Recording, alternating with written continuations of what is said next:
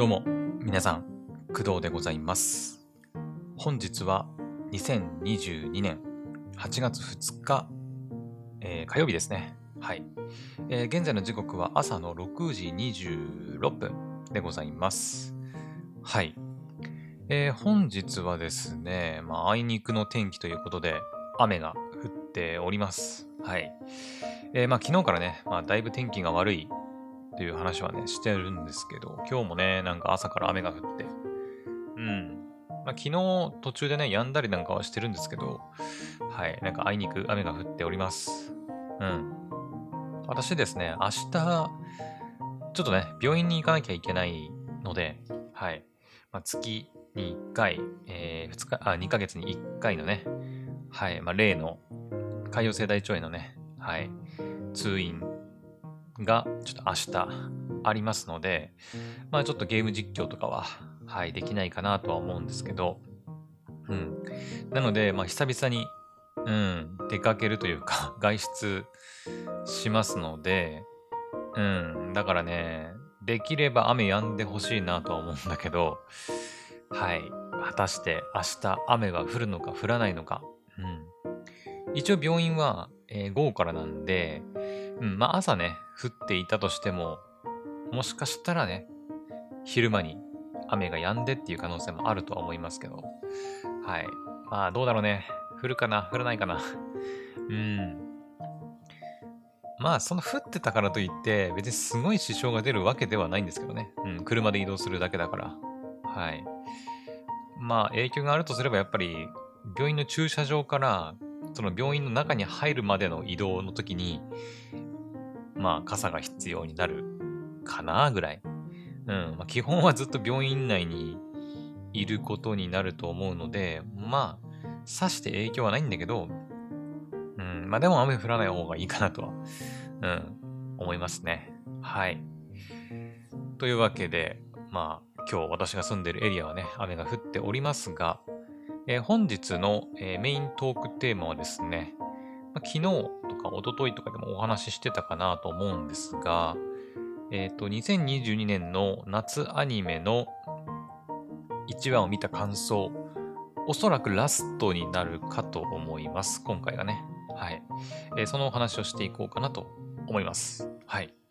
で、えーその話をしていく前にですね、あの、ちょっとだけ、あの、全然アニメと、本当に全然関係ない話を、あの、ちょっとだけさせてください。はい。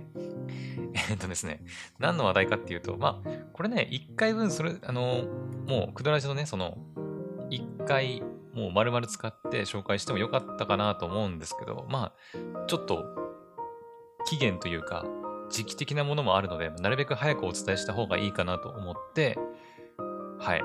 今回ちょっとメイントークの前にね、お知らせ。お知らせって言うと変だけど、まあ、ちょっと軽くお話しさせてもらおうかなと、はい。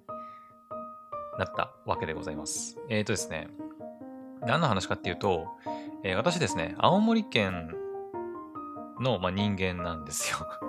ね。まあ別に隠してるわけでもないし、結構前からね、言ってるんですけど、はい。私青森の人間なんですけど、青森のね、はい。夏のお祭りといえば、ですよ。まあなんとなくわかるとは思いますが、はい。まあ全国的にもね、有名な、えーねぶた、ねぷたでございます。はい。で、あのーもしかしたらね、ねぷたとねぶたの違いが分かってない人もいるかもしれないんですけど、うん。もしかしたらね、全国的に、その、青森の、なんか、夏の祭りといえば、ねぶたっていう風になんか聞いたり、もしくはねぷたっていう風に聞いたり、うん。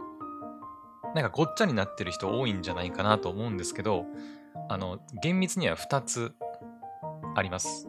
はい。まあ私別にあの、その、専門家でも何でもないんだけど、うん。まあ、なんだろう。なんて言えばいいのかな。まあ、2つあるんですよ。2つ。はい。で、ねぷた、ねぷたと、ねぶたね。うん。あの、ふに点々なのか、丸なのかっていう違いが、まあ、ありまして、はい。じゃあ先に、そうだね。先にですね、じゃあ、ねぷたの方をちょっと紹介しましょうか。ねぷたね。うん。えっと、こちらのねぷたは、あの、いわゆる青森県の弘前市で行われる、えーお祭りでございます。はい。ねぷたね。うん。で、こちらがですね、えー昨日から、はい、行われていて、8月1日の月曜日から、えーと、1週間、8月7日の日曜日、今週の日曜日ですね、うん、まで、えー開催期間となっております。はい。まあ、詳しい話はね、はえっ、と、まあ、公式サイトとかで確認してほしいんですけど、まあ、あの、期間っていうか、その、日にちによって、どこを走るっていうか、出汁がね、こう、走る、走る、うん、まあ、回る、あのお祭りなので、うん。まあ、その、日によって、なんか、コースが違うっぽいんだけど、はい。一応ね、雨天決行になってるので、うん。雨が降ったとしても、まあ、基本的には行われるのかな。うん。さすがに大嵐みたいな感じになったら、まあ、あの、中止になる可能性もあるとは思うんだけど、うん。はい。なので、あの、弘前ねぷた祭りが昨日から開催されております。はい。まあ今ね、青森に旅行に来てる方は別にいいとは思うんだけど、これから旅行に行こうって考えてる人はね、はい。まあその辺の日程をね、チェックして行った方がいいんじゃないかなと思います。はい。うん。で、おそらくこちらの弘前、弘前ねぷたの方は、あのね、皆さんが、あの、まあ、県外の人とかも聞いてると思うんだけど、この配信ね。うん。いわゆる、あの、皆さんが全国的にというか、青森のお祭りの、なんていうの、その、ねぶたねぶたのイメージとして描いてる方ではないんですよ。うん。この弘前ねぶた祭りね。多分ね、皆さんが思い描いてるのはね、青森の弘前ねぶただと。あ、いや、ごめん。ごめんなさい。青森、青森市の弘前、あ、ごめん。な、何言ってんだ。青森ねぶた祭りだね。うん。ごめんなさい。正しくは、青森ねぶた祭り。おそらくね、おそらく皆さんがこうイメージ、青森の祭りとしてイメ描いてるイメージの方は多分そっちの方だと思います。はい。うん。で、だからこちらの弘前ねぷた祭りの方は、あのね、勘違いしていくと、あれ？みたいな。なんかちょっと違うぞってなると思います。はい。うん。あの、全然雰囲気が全然違うんですよ。うん。出汁の形とかも違うしね。まあ、こちらの弘前ねぷたは、ね、あのまあ、ねぶたと違って、なんていうのかな。うーんとね。やべ、これ話長くなるね。ダメだ。まあいいや。とりあえず、あの、話長くなりそうなんで、まあ、簡単に言うと、弘前ねぷたの方は、厳かな感じがあります。うん。厳かな感じね。はい。あの、まあ、この後お話しますけど、青森ねぶたは、どっちかっていうと、どんちゃん騒ぎって感じ。まさにお祭りって感じなんだよ。なんか、あの、いわゆる、多分知ってると思うんですけど、あの、ラッセラー、ラッセラー、ラッセラー、ラッセラーってやつね。あれは、青森ねぶたの方。うん。で、弘前ねぶたはですね、えー掛け声的にはね、厳かな感じで、やーやどーみたいな感じなんですよ。多分 YouTube で動画とか上がってるから見ればわかると思うんだけど、本当にそんな感じ。うん。あんまりね、こう、みんなでこう、わー、どんちゃんどんちゃんみたいな、ラッセララッセラって感じではないんだよね。うん。だからまあそういうなんかこう、厳かな、こう、なんていうの、低音響くようなイメージかな。うん。お祭りが好きな人は意外とね、弘前ねぷたの方がハマるかもしれないですね。はい。まあもうちょっとね、詳しく話してもいいんですけど、まあちょっと今回のメイントークのテーマではないので、ちょっと、じゃあ続いて青森のねぶたの方を紹介しますけど、まあ、さっきちらっと言いましたけどね、うん。えっ、と、開催期間がですね、ちょっと違って、ねぷたとね、ねぶたの方、青森ねぶたの方は8月2日、はい、今日からです。8月2日から、えー8月7日となっております。なので今日の夜からじゃないかな。うん。夜の、それね、2日3日夜って書いてますね。はい。ということで、まあ、いわゆる皆さんが青森のお祭りとして思い描いているのはこちらの青森ねぶたですね。うん。青森市で行われる、はい、ねぶた祭りでございます。はい。さっきも言ったけど、羽とって呼ばれるね、うん。あの、なんつうの、えっ、と、盛り上げるダンダンサーじゃないんだけどさ、そう、羽とって呼ばれる人たちがいて、こうぴょんぴょんぴょんぴょん跳ねながら、ラッセラー、ラッセラー、ラッセラー、ラッセーラーってあの言いながら、こう、出汁が街をね、練り歩く、まあ、お祭り。それが青森ねぶた祭りね。うん。です。だから、あの、いわゆる皆さんが思い描いてる、まあ、青森のお祭りに参加したい場合は、青森市の方に行かなきゃいけないです。そこをお間違いのないようにって感じですね。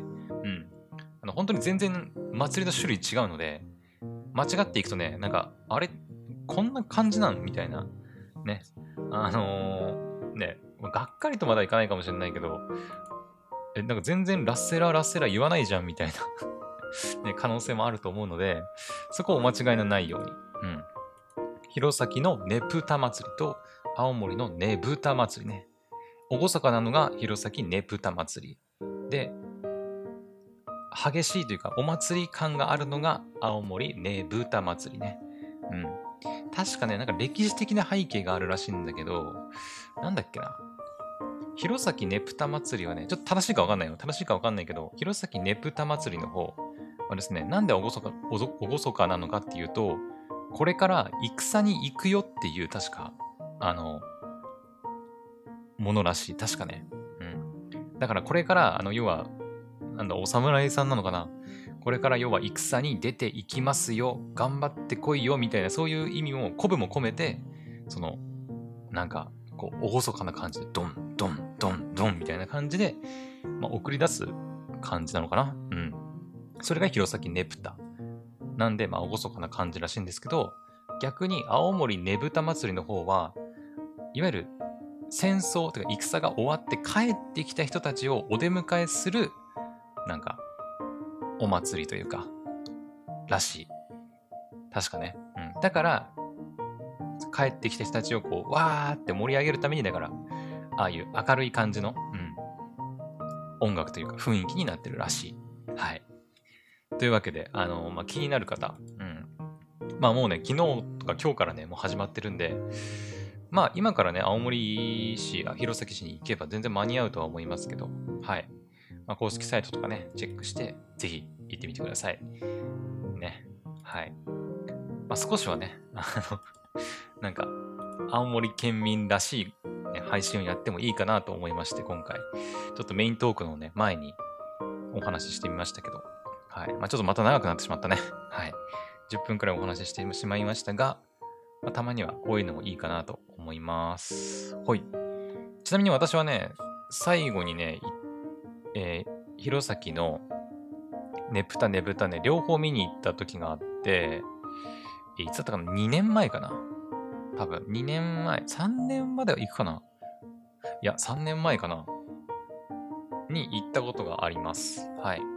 まあ、私のね、父方の実家がね、まあ、そっちの方にあるので、まあ、その実家の方にも遊びに行く、ついでに、うん。弘前のねぶた、青森の、違う、ごめん、ごめん、間違った。あのね、私でもたまにちょっとね、こんがらがるときあるんだけど、うん。弘前のねぶた、青森のねぶた、両方見に行った記憶があります。はい。まあ、人すごいですよ。まあ、お祭りなんでね。うん。しかも全国的にこう結構ね、知られてるお祭りでもあるので、うん、結構人が集まるイベントになってます。まあ今年とかはね、またコロナの問題もあるからどうなるか、うん、わかりませんけど、ね。はい。まあなのでまあ感染症じゃない、感染対策か、とかね、まあしっかりやってった方がいいんじゃないかなと思いますけど。うん。はい。というわけで、青森ねぶた祭り、弘前ねぶた祭りのお話でございました。はい。はい。でこっからが、メインね。メインね。はい。お待たせしました。はい。で、えー、ここからは、さっき言ったように、夏アニメ、2022年夏アニメの、えー、1話、もしくは全部見た感想をお話ししていきます。はい。全部っていうのは、えっ、ー、と、モルフォニケーションの方ね。うん。はい。えー、他、えー、3つえー、最近雇ったメイドが怪しいと、断末と、えー、フード探偵については、まあ、1話を見た感想になります。はい。まあ、モルフォニケーションはね、あのー、まあ、クドラジでも2回くらいかな。はい、取り上げてお話ししていますが、まあ、2話しかないんでね。うん。まあ、簡単に見れちゃうんで、はい。2話全部見たんで、ちょっとそのお話も少しして、で、あとは、さっき雇ったメイドが怪しいダンマチフード探偵の3つ、1話を見た感想をお話ししていこうと思います。はい。えー、じゃあまず、えー、モルフォニケーションからいこうか。うん。ね。モルフォニケーションを、えー、2話ね、はい、視聴しました。えっ、ー、とですね、1話目は、えー、YouTube で見ました。はい。確か私配信でね、Unext とかで見るって言ってたと思うんだけど、あの、1話目、まあ、前編っていうのかな？の方は、えー、なんとなく YouTube の方で見ました。はい。なんか違いあるのかなと思って、なんとなく YouTube の方で見ました。まあ、あのー、まあ、予想してた通り、YouTube の方は、いわゆる告知がね、合間合間に挟まるって感じで、一番最初、えー、っと、真ん中、まあ、A パート、B パートの間、あとは、最後も入ったかな？うん。に、あの、いわゆるその、なんだ、ブッシュロードとか、うん。とか、まあ、バンドリの告知メインではあるんだけど、それ以外のその、ブシロードさんとかの、ね、告知なんかも、確か入ってましたね。はい。まあ、そういった告知も見たいって人はやっぱり YouTube で見た方がいいのかなとは思いますけどね。うん。まあ、情報収集も兼ねてね。うん。まあ、そういうのは別に興味ないよっていう人、本当に、ね、モロフォニケーション単体だけをじっくり見たいっていう人は、まあ、YouTube じゃなくてもいいかなとは思いました。はい。で、えっ、ー、と、そうですね。まあ、2話しかないんですけど、うん。まあ、2話見た感想としては、まあそうだね。うーん。まあボリューム的には全然物足りない感はね、やっぱあるんですけど、まあでもなんかうまく2話にまとめたんじゃないかなっていう感じはしました。はい。まあまさになんか夏っぽさもあり、こう涼しげな印象もあって、まあなんか見ててね、気持ちのいいアニメでしたね。うん。なんか夏休みにね、あの、モルフォニカで、あの、学校でね、合宿するっていうお話でしたけど、うん、なんか、青春だなと思って ね、うん。まあ私もかれこれもう学生なんてのは、今年29なんで、まあ大学時代が最後の学生ですから、えっ、ー、と、23ぐらい。だから、かれこれ6年ぐらい前になるのかな。うん。ね、学生が終わってから。高校なんて言ったらもっとだから、ね、もう10年ぐらい前になるのかな。いや、もっとか。10、今、ん ?10 年前で19歳だから、もっと前か。10年以上前だね。うん。はい。いやー、なんかいいですね、ああいうのね。学生時代私はありませんでしたけど うん、高校時代私バドミントン部に所属してましたけど、まあ学校内でね、合宿なんてのは、まあなかったね。うん。まあ部活自体も結構きつかったから正直あんまり行きたくないみたいな、うん、ところもあってね、あまりいい思い出はないっちゃないんだけど、うん。ねはい。ただ見てて思ったのは、あの、学校内に寝泊まりするんだろうなとは、ね、合宿ですから、うん、学校で合宿やって寝泊まりするっていう話でしたけど、あの、体育館にさ、お布団敷いて寝てたんだけど、うん。あの、そこに関しては、いや、真夏の体育館クソ暑いからそんなところで寝るなと思いましたね。うん。あの、まあ、冷房とかね、空調効いてんのかもしれないけど、でもさ、わざわざ、えー、5人でしたっけ？ね、モルフォニカの5人が寝泊まりするためだけに体育館に空調を効かせるのって、どう考えても効率的に悪いよねと思って、いや、せめ、せめてもっとなんか狭いさ、狭いっていうかまあ教室レベルのところに布団敷いて寝てくださいと思いましたけどね。うん。体育館のど真ん中に布団敷いて寝てたから、いや、死ぬよと思って、そんな、ね、うん。真夏の体育館だからね。はい。私バドミントンだったからね、真夏の体育館のあの地獄の感じはね、もう分かってるんで、はい。バドミントンは特にその、風の影響を受けるんで、あの大会とかでもね、でっかい体育館とかでこうやるんだけど、大会ね。だけど空調一切効いてないんですよ。うん。なぜなら、その空調の風で羽が影響を受けるから。そう。あれは地獄だったね。うん。もう人もいっぱいいるし、空調は使えないし、みたいな。かろうじて窓開いてたんかな？ど、どうだったかな？うん。まあ、あの、体育館のね、真夏の体育館の地獄は分かってるので、ちょっとそこに関してはちょっとツッコミを入れざるを得なかったね はい。体育館で寝るなと。うん。涼しい顔して寝るなと。絶対暑いだろって思って見てましたけど。うん。まあでもなんかね、あの、誰もいない学校の中をこう、ね、こう探検したりとかさ。あとは、なんかお嬢様学校なのかな ね、あの、挨拶がね、ごきげんようっていう、月の森、んなんだっけ？月の森学園だっけ？確か。あれ？違ったっけ？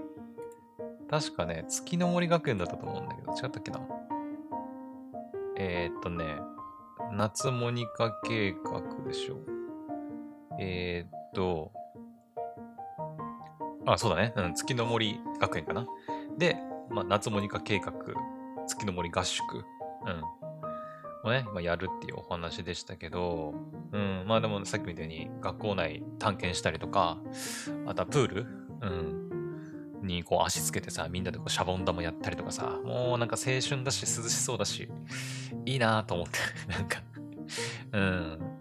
なんかアニメ2話しかなくて、ボリューム少なくて、なんだろう、アニメを楽しむ、まあ楽しめたんだけど、それ以上にやっぱこう、夏っぽさもあって、涼しさもあって、すごいなんか気持ちのいいアニメでしたね。うん。あのー、夏のさ、あれなんて言うんだっけ？入道雲じゃない？入道雲だ？ん？入道雲？積乱雲？ね、あの夏のさ、嵐が及ぶ、あの、でかいさ、縦、縦長？うん。雲あるじゃないですか？積乱雲かな？うん。のシーンなんかがあったり、こう、主人、主人公って言ったらあれだけど、あの、なんだっけ、まだ名前がね、ちょっとはっきり覚えられてないんだけど、ましろちゃんか。ね、ボーカルのましろちゃんの、まあ、イメージない、イメージっていうか、妄想というか、の中ではあるんだけど、こう、クジラがね、出てきて、こう、ザバーンってなったり、こう、魚が泳いでたりとか、ね、クラゲがふわふわ浮遊してたりとか、まあ、そんなシーンなんかもあったりして、本当にね、こう見てて涼しい、うん、気持ちのいいアニメでしたね。うん。眩しい。本当になんか、青春、夏、青春かける夏って感じ。のアニメで、すごい気持ちよかったです。気持ちよかったですって言うとなんか変だけど、まあでもね、2話でこう結構完結、ちゃんとね、完結したし、まあモルフォニカのこともなんかいろいろ分かったし、うん。非常に楽しめた作品だったんじゃないかなと思います。はい。本当にね、モルフォニカに関しては、私一応バンドリのアニメはね、ちゃんとチェックしてるつもりではいるんですけど、あの、急にね、なんか、あれ、なんかね、なんだっけ？えー、パ、えー、違う、ガルパか。ガルパの方だったかな。なんか急になんか、モルフォニカなる、ね、バンドが出てきて、うん。あれ、なんかいつの間にこんな新バンド出てきたんだろうっていう感じだったんですけど、うん。で、曲もね、こちらほら聴いたりはしていて、で結局モルフォニカって何者なんみたいな ことが全然わからなかったんですけど、なんかちょっとだけね、今回のアニメで、まあ、モルフォニカのことが知れたんじゃないかなと思います。はい。ボーカルのね、なんかましろちゃんは、いわゆるなんか、天才肌的なものなのかな？天才系。うん。なんかこう見たものがね、普通の人には見えないものがこう見えたりするみたいな。うん。なんか蝶、なんか蝶々かな？うん。蝶々がこうキラキラ輝いて見えたりとか、まあ、さっき言ったようにそのクジラがね、出てきて、なんか泳いでたりとか、うん。まあ、悪く言うと妄想激しい子捉えられるかもしれないけど、まあ普通の人には見えないものが見えるというか、うん、なんかそんな天才系の女の子なのかなと思いましたけどね。うん。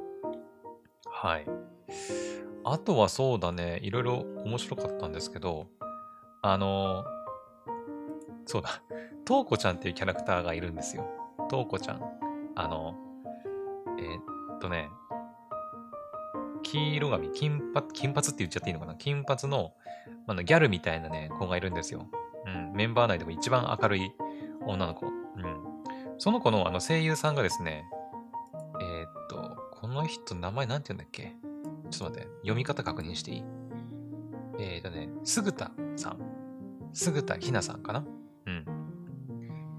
年齢27歳なんだね。もっと若いのかと思ってた。ちょっと失礼かもしれないけど。うん。とか、そんなに私と年離れてるわけではないんですね。うん。その菅田さんがね、菅田ひなさんが、まあ、声をやられている、とうこちゃんというキャラクターがいるんですけど、あのー、まあ、これね、見た方、まあ、モルフォニカのことを元から知ってる人はもう気づいてたのかもしれないけど、あの、私今回ね、その、とうこちゃんの声優さんが、初めてその、すぐたさんだってことを気づいたんですけど、今回アニメ見て。うん。あのー、もう、完全にですね、そのビスクドールは恋をするの、あの、主人公の、あの、マリンちゃんの、そう、声優さんと同じなんだけど、はい。ね。まあ、あの、え、いつだっけ？入ってたのこれ。2022年の冬か？ね。ついこの間入ってた、そのビスクドールが恋をするっていうアニメがありまして、まあ、漫画原作なんだけど、そのアニメがね、ついこの間入ってて、その主人公の、えー、北川マリンちゃんっていうキャラクターがいて、まあ、その声を、えー、田さんが演じております。はい。で、あの、こちらのそのビスクドールは恋をするの、マリンちゃんもですね、もう、ガッチガチのギャルなんだけど、あの、あの別キャラのはずなんだけど、完全にね、もう一致するんだよね。まあ、どっちもギャルだし、まあ、金髪だし、みたいな。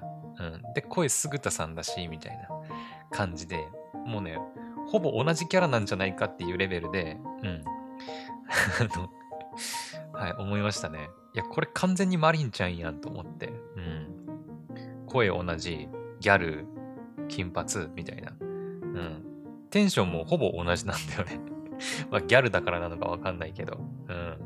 まあ、そこもちょっとね、見てて思いました。はい。いや、これ完全にマリンちゃんやん、みたいなね。うん。くらいですかね。他の声優さんに関しては、ちょっとあまり存じ上げないかな。まあでも、あ、西尾さんはなんか見たことあるかもなし。ましろちゃんの新藤あまねさんとかは、ちょっとわかんないな。つくしちゃんとかね。ルイだっけ？あやささんとかはちょっとあまり詳しくはないんですけど、うん。まあ、とりあえず、あの、とうこちゃん役の、まあ、すぐたさんに関しては、もう、いや、ビスクドールのマリンちゃんやんっていう、まあ、ツッコミはね、入れざるを得ませんでした。はい。はいはい。まあ、そんな感じでね、まあ、ツッコミどころもありつつ、あの、まあ、涼しい感じもあって、非常にこの夏にね、見るのにはいい作品だったんじゃないかなと思いました。ね、まあ、最後の方にはね、こう花火のシーンなんかもあったり、ちゃんとね、バンドリらしい、こう、ライブのね、シーンもあって、うん。いやー、よかった。すごいよかった。うん。なので、あのー、まだね、モロフォニケーション見てない人とか、うん、モロフォニカのことをよく知りたいよっていう人は、ぜひね、うん、モロフォニケーション見てみてほしいなと思います。はい。アニメ全体としては本当に1時間もないので、うん。2話で46分ぐらいかな。うん、しかないので、もう意外とすんなり、もう1時間、ね、時間設ければすぐ見れちゃうんで、はい。ぜひ見てみてください。はい。というわけで、バンドリのモルフォニケーションを見た感想でございました。はい。OK。今で30分ぐらいか。はい。じゃあ、パパッといきましょうか。残りの3つもね。はい。じゃあ続いて、えー、どれからいこうかな。じゃあ、最近雇ったメイドが怪しい。これ、合ってるかな？ちょっと、ちょっとタイトル確認していい？えーとね、アニメでしょ？最近雇ったメイドが怪しいの感想なんですけど、えー、っと、ぶっちゃけますね。はい、ぶっちゃけます。最近雇ったメイドが怪しいに関しては、えっ、と、うーん、ぶっちゃけるって言うけど、なんかあんまりな、言葉の使い方を選ばないとな。えっ、とですね まあなんとなく察してるかと思うんですけど、あの、私はいまいちだったかな。うん。いまいちでした。はい。まあ1話見て、あー、あーって感じ。なんかうん、あー、なるほどねっていう。2は、うん、なんかもう今日ね、2話開あの更新されてるっぽいんだけど、2話はいいかなーっていう感じでしたね。うん。はい。まあ、申し訳ないんだけど。うーん。もちろんね、あの好きな人は好きなのかもしれないんだけど、なんだろうね。あ、私ね、あの、一応、こちらの作品ね、原作は知ってるんですよ。何回か読んだことがあるんですよ。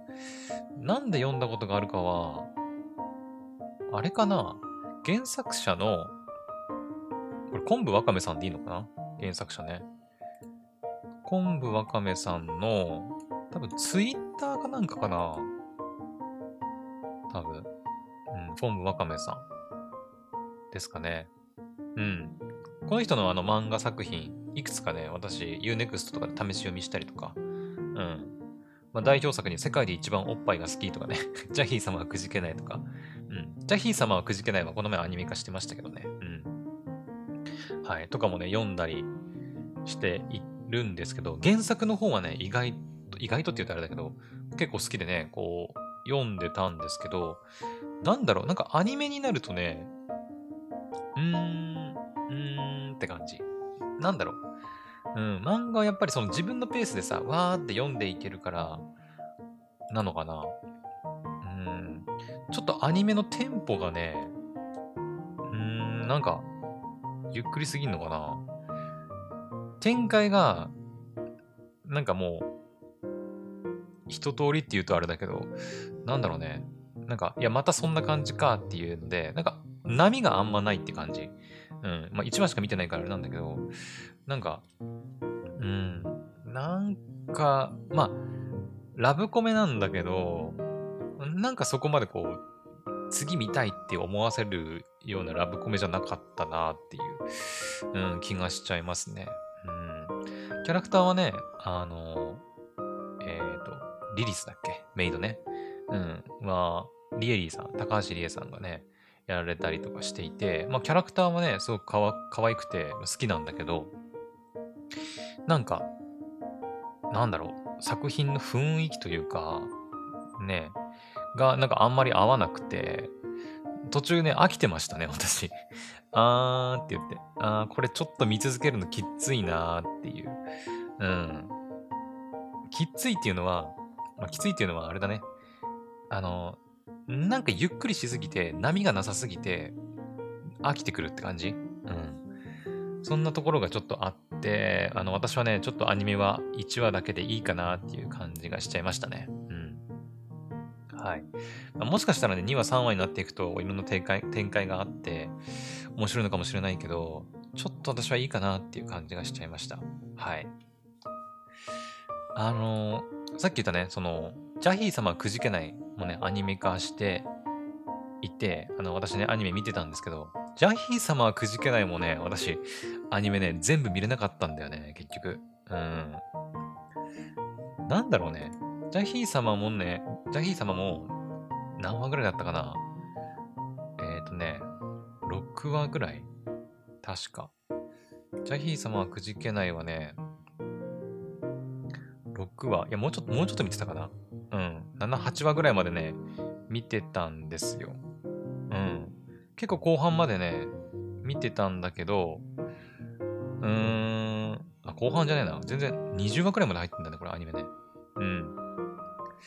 結構半分くらい見たかな ?10 話くらいうん、見たんだけど、あの途中でなんか飽きて見なくなった感じです。うん。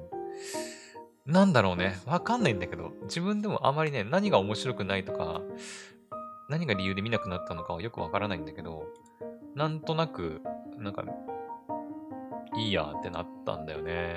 うん。なので何が悪いかはちょっとはっきりわかんないんだけど、うん、原作の方はね、結構好きで見たりしてるから、はい。まあ、そんな感じです。はい。ちょっとあまりいい感想ではなかったんだけど、まあでも気になる人はね、一回自分の目で見て、まあ面白いのかどうかっていうのを判断した方がいいと思いますけどね。うん。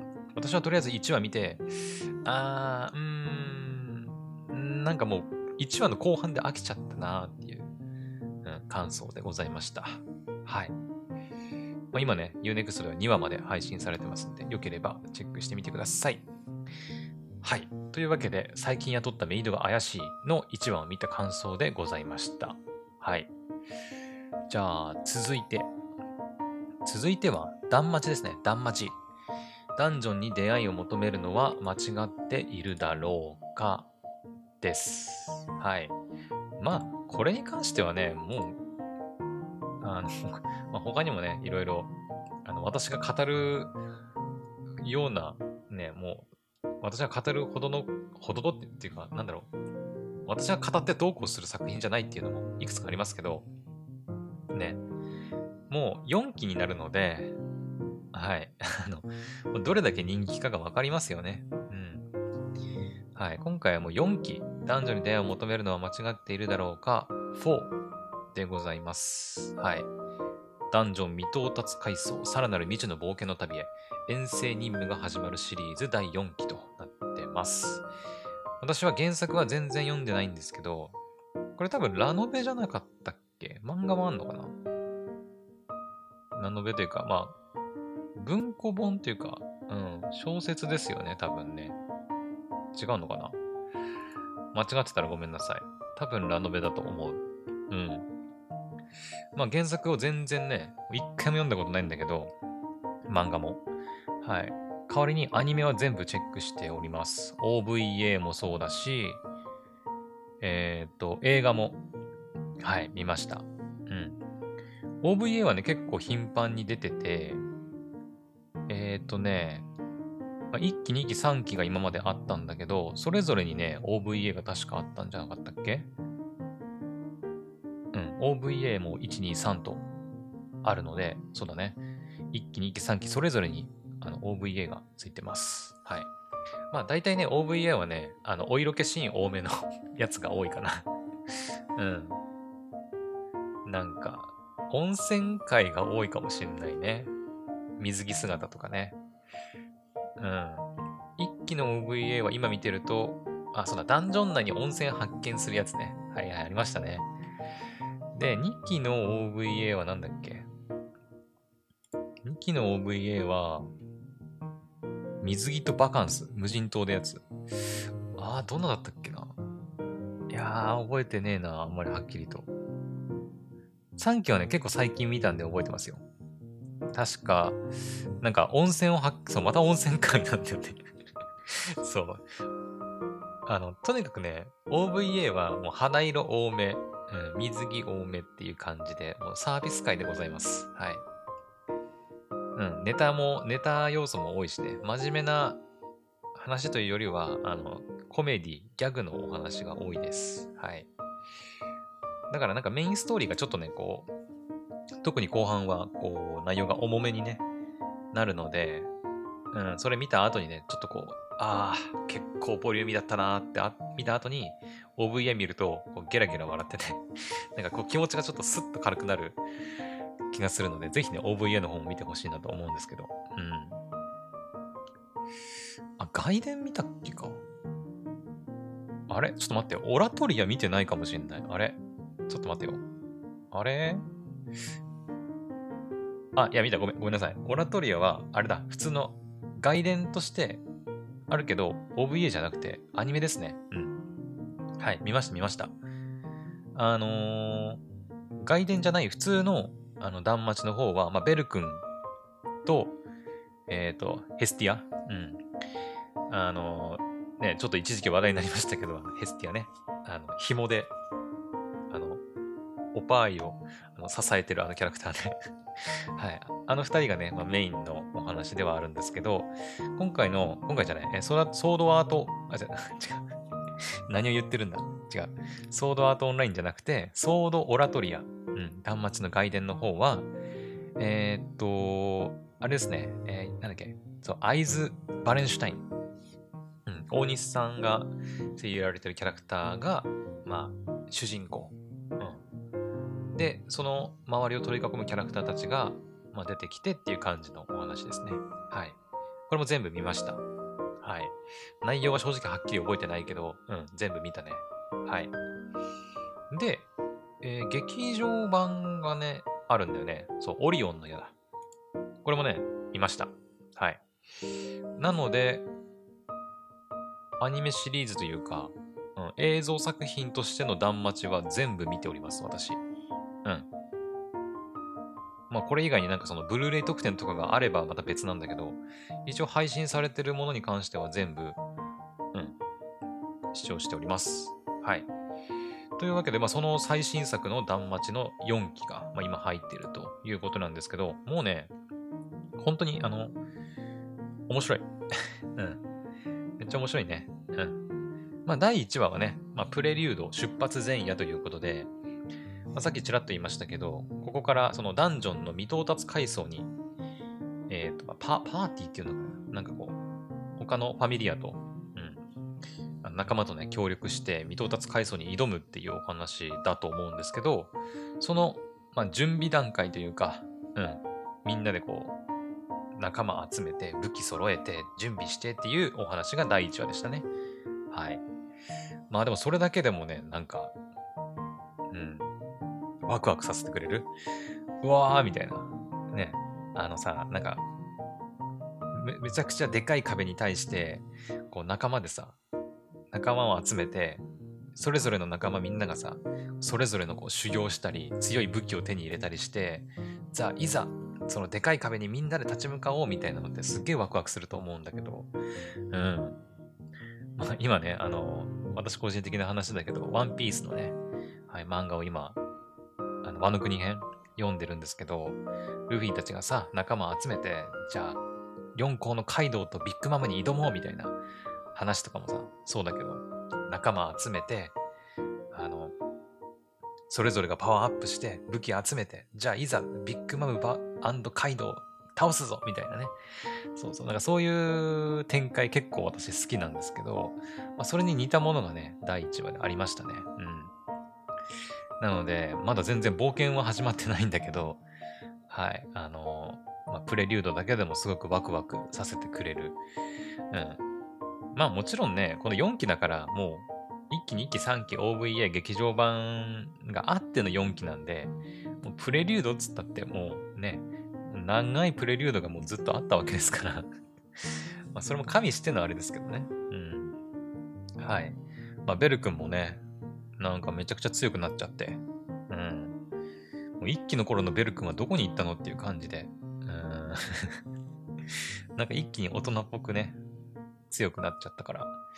まあ、ちょっとね、その辺は、あまあでもあれか。なんか、ベル君のなんか、こう、うぶな感じはね、まだまだ残ってるとは思うんですけど。はい。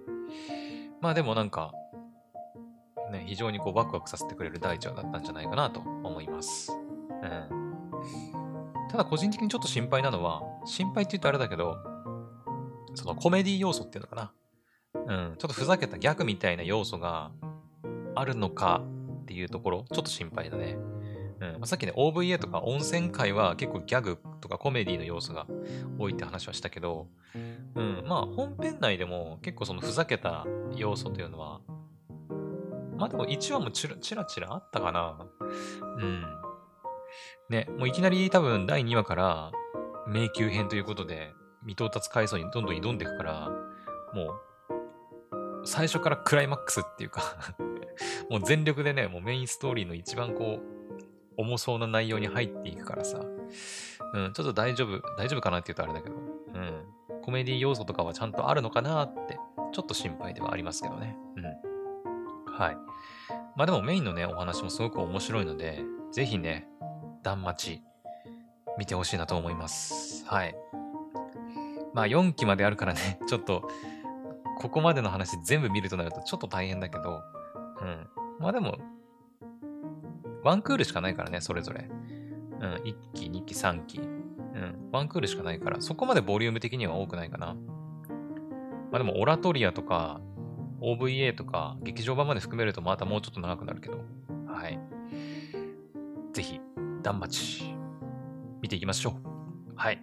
というわけで、男女に出会いを求めるのは間違っているだろうか、4期の第1話を見た感想でございました。はい。では、今何分ぐらい？はい。まあ、今回はじゃあ、1時間ものですね。はい。えっ、ー、と、ラストですね。えー、フード探偵でございます。はい。こちらは、もうまさに昨日見たばっかりの、はい、作品になります。うん。これですね、Unext オリジナル、オリジナルっていうか、独占か。独占タイトルになっております。はい。なので、まあ、テレビとかでは見れるのかな？どうなんだろうね。ちょっと待ってね。フード探偵ちょっと公式サイト見てみようか。テレビとかでは見れんのかな ?Unext の、まあ、独占配信になってるのって、あ、OK, OK. 配信サイトが、えーと待ってね。エピソードじゃなくて、イントロダクションじゃなくて、ここでいいのか。ありました、ありました。オンエア情報があって、えー、東京 MX3 テレビ BS11 東映チャンネルでは、えっ、ー、と、見れる。うんただ BS11 と東映チャンネルに関しては、え放送開始がだいぶ遅いです。BS1110 月、東映チャンネルは12月になってるんで、だいぶ遅いですね。うん、東京 MX とサンテレビに関してはもう、あ、もうじゃない、まだか。8月8日から配信、放送って感じだね。うん。だ最速でやっぱり UNEXT です。うん。8月1日月曜日の0時から第1話配信となってますね。うんはい。やっぱ最速は Unext 独占先行配信となってますんで、うん、まあ、Unext 契約している方はね、もうぜひ見てほしい。うん。面白かったよ。うん。あの、まあ、私ね、仮面ライダー、まあ、原作っていうのかな？漫画とかは全然知らないんだけど、あるのかどうかすらもね、わかんないんだけど、一応当時その仮面ライダーダブル、うん、まあ、今回ね、そのフード探偵って仮面ライダーダブルの、なんだっけな、さっきなんか続編って書いてたかな？ちょっと待ってね。イントロダクション見ればわかんのかな？うーんと、2009年のテレビ放送開始から13年、実写から漫画へと舞台を移し、今なお地続きの物語を展開する仮面ライダーダブル。その正当続編であるフード探偵がついにアニメとして動き出す。とのことです。はい。だから仮面ライダーダブルの、だから、本当に続きなんだろうね。うん。へえー。そう、当時ね、見てましたよ。仮面ライダーダブル。うん。え、い、いつって言ったっけ ?2009 年 ?13 年前か。えー、っと、2009年、13年前だから、16歳ぐらいか、私。高校生ぐらいだね、ちょうどね。うん。まあ、あの、高校生で仮面ライダー見てるってどうなのって思われる方もいるかもしれないんですけど、あの、私結構ずっと仮面ライダーとか好きで見てたタイプなんでうん。好きでしたよ。どこまで見たっけな、仮面ライダーは。まあ、ちょこちょこ見てない仮面ライダーもあったりするけど、仮面ライダー、オーズとかまでは見てたかな確か。うん。仮面ライダーダブル見てましたね。なんかね、えっ、ー、とね、ななんていうの？あの、細長い、なんかメモリースティックみたいなやつを、確か2つだったかなをベルトにこうカチャンってセットして変身するんだよね。うん。で、あの、なんつうの？半分に分かれんだよね。仮面ライダーダブルってね。そう。初めて仮面ライダーダブルがね、まあ始まるってなった時は、え、何これ？みたいな。体半分になってんじゃんみたいなね。半分半分に色違うのかよみたいなね。ちょっと脱製とか思ってましたけど、まあ、今となって思うのは、まあ普通に面白かったなっていう。うん。まあ戦隊シリーズあるあるだと思うんだけど、あの、まあ、仮面ライダーに限らず、仮面ライダーとか、まあ、特撮系にな、なんていうのかな、仮面ライダーとか戦隊シリーズで、あの、なんだろう、急にこう新しいやつ入るじゃないですか。前のやつが終わって。で、新しいやつ入ると、今までのやつにこう見慣れすぎて、なんか、えー、みたいな。新しいやつこんなのかよ？みたいな。ってなると思うんだけど、でもね、見ていくうちにね、慣れるのかわかんないんだけど、普通にドハマりし始めるんだよね。うん。そう。だから仮面ライダーダブルもそんな感じだった気がする。うん。最初はちょっと抵抗感あったけど、見ていくうちに、いや、普通に仮面ライダーダブル面白いやん、みたいな。って感じで見てましたね。うん。そう、菅田将暉くんが出てるんですよね。そうそうそう。ね、今やもう菅田将暉くんなんて言ったら、ね、人気俳優、アーティストですけど、ね、ど、仮面ライダーダブルも見れそうだね、UNEXT とかでね。わ、アギトとか懐かしい。龍騎とかね。見てましたね。仮面ライダー龍騎も結構好きでしたよ、私。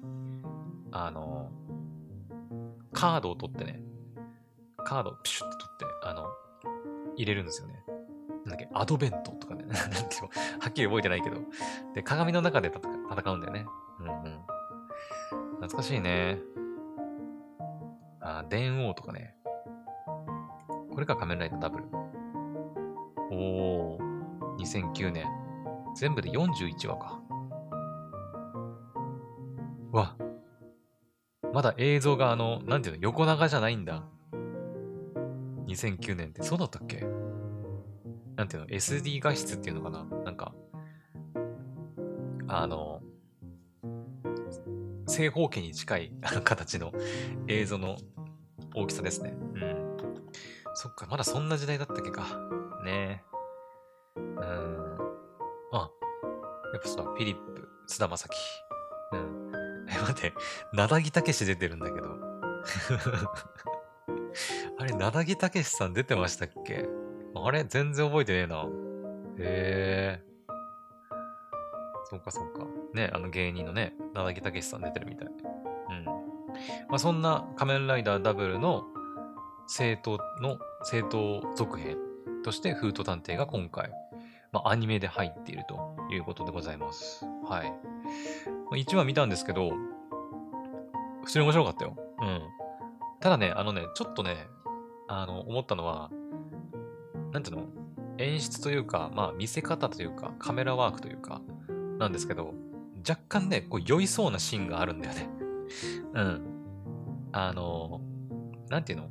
一人称視点で、こう、なんかカメラがね、キャラクターの多分視点になって、こう、階段登ったりするシーンとかあったりするんだけど、ちょっとそれがね、あの、まあ、今後出てくるかわかんないよ、そういうシーンが。あるかわかんないけど、見てて、あ、あこれ、ちょっと酔うかもって 思いました。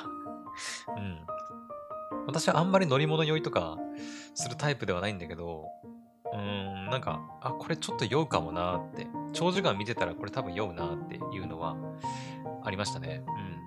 だからちょっとそういうシーン苦手な人は、はい。まあそういう時だけ、なんか、ちょっとね、こう目をそらすとか ね、すればいいとは思いますけど、まあアニメ全体としてはすごく面白かったです。はい。まあなんかまだね、謎の多い感じではありましたけど、うん。なんか魔女っていうのが出てきてね。うん。これ声優さん誰だっけな？確か関根さんじゃなかったっけ？そうそうそう。関根さんね。確か前に、えー、っと、あれだ、聞くアニメのさ、えっ、と、名前なんだっけ？やべ、名前忘れた。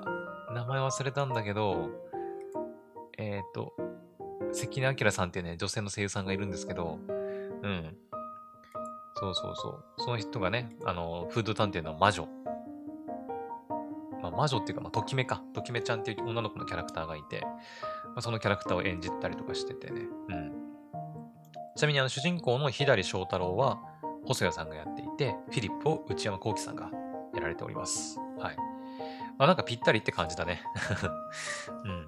なんかもうすんなりスッてきたもんね。うん。うん。まさにキャラにぴったりな感じの声優さんで、なんかすぐにこう世界観に入り込めたなってありま、思いましたね。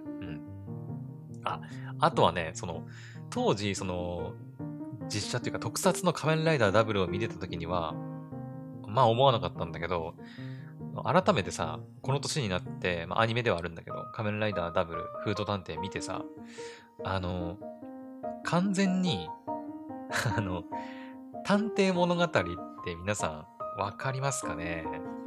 まあ、わかりますかねって聞いてる私も全然世代じゃないんですけど、えっ、ー、とね、探偵物語っていうね、あの、まあ、伝説の俳優と呼ばれる松田優作さんが主演の、えー、ドラマかな？テレビドラマが1979年かな？うん、くらいにやってた探偵物語っていうお話がま、ドラマがあるんですよ。うん。これ、フールで見れんのかな？の、Hulu で見れるって書いてあるの。ええそう、松田優作さんね。はい。あの、松田翔太さんのお父さんですね。はい。あともう一人誰だっけ？なんか松田、えー、っと、誰だっけ？松田翔太さんじゃなくて、なんか言いますよね。ちょっと私わかんないんですけど。うん。松田翔太さんのお父さん、松田優作さんがやられている、その探偵物語っていう、あのドラマがあって、まあ、調べてもらえばわかるんですけど、あのね、あの完全にこの探偵物語をもう、あの意識してるよねっていう。うん。そうそうそう。あのね、まあ、いわゆるその、まあ、フート探偵のその仮面ライダーダブルも探偵、私立探偵が、ね、まあ、ね、なんていうの？テーマというか、まあ、主人公というか、ですし、あの、ハードボイルドをね、こう意識した主人公っていうのもあって、完全に探偵物語なんですよね。うん。はい。まあ私本当にね、私一回も見たことないけどね。一回も見たことないけど、まあそういうドラマだっていうのは知ってるんですよ。うん。まあ母親とかね、父親とかから聞いてるんで、うん。そう。で、あの、これ前も言ったかなあの、名探偵コナンありますよね。名探偵コナン。そう。で、あの、名探偵コナンの、えー、コナン君って、まあ、えー、工藤新一じゃないですか。まあ、本名。それがちっちゃくなって江戸川コナンって名乗ってますけど、まあ、本来は工藤新一ですよね。で、えっと、工藤新一のお父さんって工藤優作ですよね。うん、確か。あれって確かね、あの、原作者のね、豪昌さんが、青山豪昌さんが確か言ってたはずなんだけど、その名探偵コナンのキャラクターの名前って、この探偵物語のところからね、いろいろ名前持ってきてるんですよね、確かね。うん。この探偵物語の、えー、主人公って、工藤なんですよね。ちょっと名前なんていうかわかんないな。主人公なんて言うんだろう。工藤俊作って書いてるかなえっ、ー、とね、キャラクター。工藤俊作だって。うん。そう。で、松田優作さんが演じる工藤俊作っていうキャラクター。で、東京に工藤探偵事務所を構える私立探偵。ユーモアと自由を愛する男。うん。そう。っていうね、あの、男なんですけど。うん。で、ここからね、来てるんですよね。その工藤新一、工藤優作とか。工藤優作に至ってはもう松田優作とか工藤俊作から来てるだろうって、もう完全にわかるんだけど、うん、そうそうそう。そこからね、コナン君のその工藤新一と工藤優作とかね、が来てるらしくて、まあ、探偵の物語ですよね、コナン君もね。うん。そう。だからね、この探偵物語っていうのが結構、まあ、影響を与えているんだなって思いました。はい。ね、まあ私も工藤ですけど、非常になんか、ね、同じ名前ということで、名前というかまあ同じ名字、うん、ということでね、すごい親近感湧くんですけど、なんか Hulu で、Hulu でね、なんか見れるらしいんで、探偵物語見てみようかな。ねえ、だいぶ昔の、ね、ドラマですけど、1979年だからね、私が生まれる13年も前の、ね、ドラマなんで、それこそ私の父親、母親とかがまだ子供の頃とかじゃないかな、やってたのね。うん。ね。はい。まあ私も探偵物語見たことないんで、ちょっとあまり詳しくは話せないですけど、まあでもそういう探偵物語の要素が、まあだいぶ詰め込まれてるんだなって はい、思いました。はい。で、今何分？ちょっと待って。やばい。まあ時間ない。ちょっと時間ないから、あ、でもこれ1時間超えても大丈夫なのかな？試しに今回1時間超えてみようか。ね、言うと、これ言うと、もしね、1時間超えちゃったら、配信できませんとかなったらあれなんだけど、はい。うん。何の話だっけ？あ、まあね、フード探偵ね。フード探偵は、だから、なんだろう、まあ、主人公がね、まあ一応ハードボイルドを歌ってるのかな。うん。かぶってる帽子も完全にね、あの、探偵物語の、その、キャラと同じなんですよ。うん。そうそうそう。だからね、あの、ぜひね、初めて探偵物語っていう言葉を聞いた人は、あの、Google とかでね、調べてみてほしいんだけど、本当にね、まんま。まあ、服装とかもそうかな。ね。画像とか調べれば、なんかスーツみたいな、黒いスーツみたいなの着てて、あの、まあ、な、ななんていうの？帽子。帽子もかぶってて、ハードボイルドみたいな。そうそうそう。いやー、これ、え、見ようかな、ちょっと。フ Hulu で見れそうなんで、ちょっとチェックして見れそうだったら、時間があれば見てみようかなと思います。はい。